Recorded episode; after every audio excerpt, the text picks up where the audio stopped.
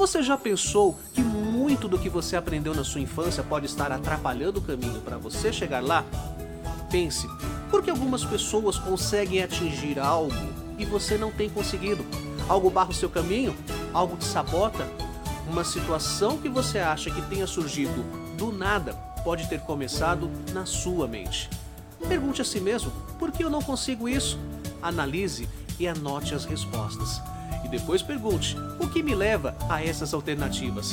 A resposta pode estar numa frase e surge como um dogma, como algo inquestionável na sua cabeça. Questione essa frase.